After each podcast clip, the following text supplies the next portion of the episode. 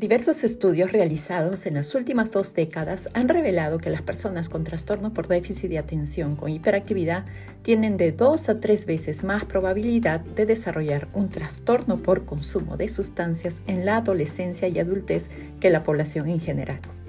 Hola, soy Malena Guamán, una mamá real que como tú buscó ayuda en su momento y que ahora está aquí contigo compartiendo información y recomendaciones prácticas para convertirte en una mamá o papá efectivo a la hora de educar a un niño con trastorno por déficit de atención con hiperactividad. En este episodio hablaremos sobre el TDAH y el trastorno por consumo de sustancias. Una de las razones por la que los niños y adolescentes con TDAH tienen mayor probabilidad de consumir y abusar de sustancias son los síntomas del trastorno. La falta de control inhibitorio y la impulsividad son las características que los ponen en riesgo para el consumo. Los trastornos asociados al TDAH como la ansiedad, la depresión, el trastorno negativista desafiante y los trastornos de conducta también aumentan la probabilidad de desarrollar un trastorno por consumo de sustancias. Es común también que muchos de ellos tengan una baja autoestima debido a las historias de fracasos en la escuela, en el hogar, con los amigos. Las continuas críticas a su comportamiento van lastimando el concepto que tienen de sí mismo y esto los vuelve vulnerables e influenciables por grupos de compañeros con menos aptitudes, que son menos sociables y que abusan de sustancias frecuentemente. La marihuana es la sustancia número uno utilizada por adolescentes y adultos jóvenes que tienen TDAH, seguida de la nicotina, la cocaína y el alcohol. Existe el mito de que los medicamentos para el TDAH aumentan el riesgo de consumo de sustancias. Esto es falso. Diversos estudios longitudinales prospectivos, como el realizado por Faraone en el año 2007, Barclay en el año 2003, refieren que los estimulantes protegen a los chicos con TDAH contra el trastorno por consumo de sustancias. Por ello, ¿qué podemos hacer los padres? Aquí te dejo una serie de sugerencias que pueden proteger a tu hijo de caer en el consumo y abuso de sustancias. El primer paso es buscar un diagnóstico y tratamiento adecuado lo antes posible si observas signos y síntomas de TDAH en tu hijo. Lo segundo, tiene que ver mucho con la educación que damos a nuestros niños y con nuestra parentalidad. Ser ejemplo. Los padres somos modelos de vida. Nuestros hijos nos observan todo el día, Así que enséñales a llevar una vida saludable, sin consumo de sustancias.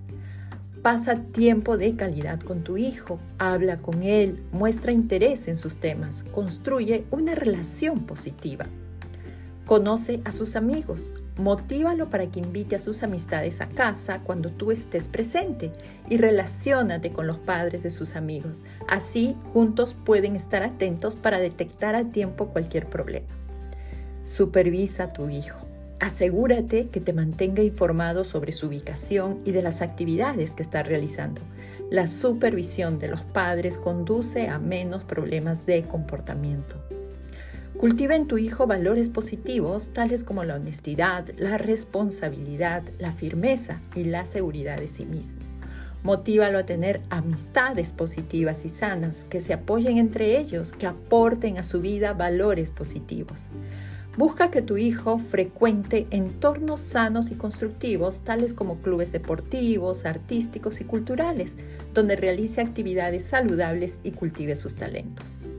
La comunicación con tu hijo también es muy importante. Escúchalo con atención, sin juicios ni críticas. Así compartirá contigo experiencias, emociones, problemas, fracasos y logros. Construye y fortalece la autoestima de tu hijo, valorando su esfuerzo y cultivando su mentalidad de crecimiento. Habla con tu hijo sobre las drogas, que sepa que el uso y el abuso de sustancias solo trae problemas en su salud física y mental y también le puede ocasionar problemas económicos y legales. Fortalece la seguridad y confianza enseñándole a decir que no a los compañeros frente a la presión que pueden ejercer sobre él para el consumo de sustancias. Es importante también que prestes atención a los problemas asociados al TDAH, tales como la ansiedad, la depresión o los trastornos de conducta. Si observas algunos de estos problemas, busca tratamiento con el especialista indicado. ¿Qué hacer si sospechas que tu hijo consume sustancias? Los chicos con TDAH al tener dificultades con la planificación y organización no pueden ocultar fácilmente si están consumiendo sustancias, por lo que los padres se enteran más rápido que los padres de chicos que no tienen TDAH. Esto da a los padres la oportunidad de abordar el tema con su hijo. Actúa con calma, habla con tu hijo y coméntale sobre tu preocupación. Apóyalo a buscar ayuda profesional especializada, no lo agredas. Adopta una postura sin prejuicios. Es importante mantener una relación positiva. Finalmente, entrénate como padre o madre de un niño con TDAH. La ciencia lo dice, la intervención que tiene mayor éxito en el tratamiento del TDAH es el entrenamiento de padres sobre la naturaleza del TDAH y el manejo conductual con programas formales que les enseña a ejercer una parentalidad positiva basada en el respeto mutuo, la atención positiva y la disciplina asertiva. Inscríbete en nuestros cursos online y en nuestros talleres Conecta con el TDAH. Toda la información la tienes en el link de la descripción de este episodio.